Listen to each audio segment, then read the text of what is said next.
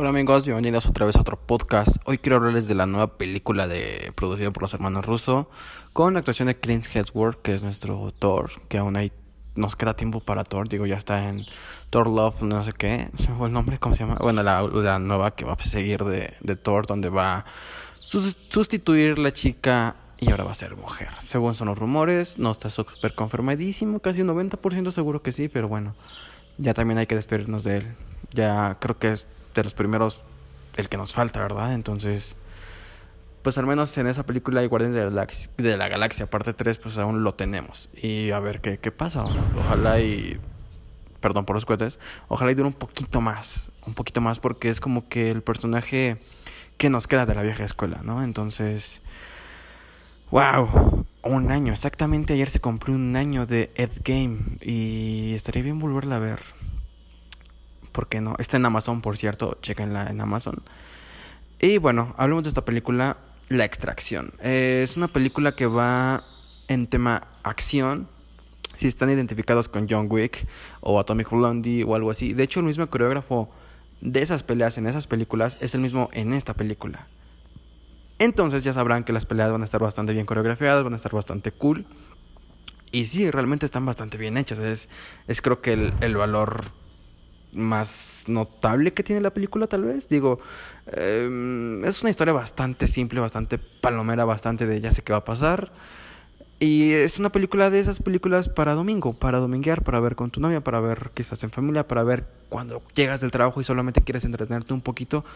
Pues esta, ese tipo de película. Es como el superhumano que no es un héroe, pero es un superhéroe, pero sin superpoderes. Entonces, aquí sufre, aquí sangra, aquí sí se la ve difícil, pero al final pues tal vez algo victorioso, tal vez no. Una producción original de Netflix, em, realmente, pues palomera, o sea, no tengo más que decir. Si quiero una película así, para pasar, pasar, pasar el rato realmente, con buenas escenas de acción, de, de pelea, hay un supuesto plano secuencia donde empieza como una persecución y pelea y balas y ya saben, defender a, a este chico que está secuestrado pues la van a disfrutar. Realmente es disfrutable, no, no va más allá de... No te exige nada, entonces simplemente es para pasar el rato y disfrutarla. Es como un rápido y furioso, o sea que pasa sin pena ni gloria, pero disfrutaste en el momento que la viste y ya, hasta ahí. Entonces bastante bien, Chris Headworth eh, se ve bastante bien, lo hace bastante bien pues es un papel que no le exige nada en la actuación, ¿verdad? Pero realmente me gustó, realmente se lo recomiendo si quieren palomear este, este domingo. No me llamaba la atención, creí que era muy bélica, digo, hay películas muy bélicas muy buenas como Soldado, Soldado, Soldado Ryan, Pearl Harbor, La caída del alcohol negro, bla, bla, bla. Todas esas pues, películas bélicas que Dunkirk de Christopher Nolan, que fue la más reciente, que son wow. Eh, pensaba que era una onda así, eh, no había visto el tráiler realmente, pero ya había escuchado un poco de la película. Y el póster no llama la atención. Pero no, no es ese tipo de película.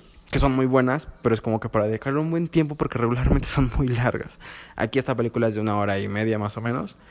Y esa es la temática, salvar a alguien, hacer la extracción y acción. Hay acción, un poco de peleas, un poco de sangre, heridas y pues ya sabrán el final. Entonces es muy predecible, eso sí.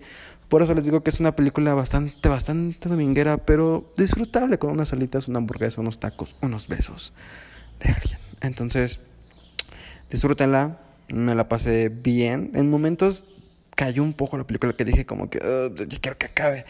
Pero llegué hasta el final y no me arrepentí, ¿saben? Estuvo, estuvo bien.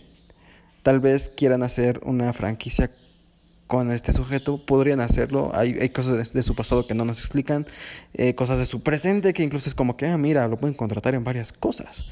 Entonces, quizás por ahí quieran hacer algo parecido como se está planeando, según tengo entendido, sí se planeó desde el principio y está súper abierto la de Escuadrón 6 con, perdón, con el que es nuestro Deadpool consentido, o sea, pues sí y Ryan Reynolds. Este, entonces, por ahí va la onda. Chéquenla y de nuestros comentarios. Gracias a todos por estar aquí y pues nos vemos pronto. Bye.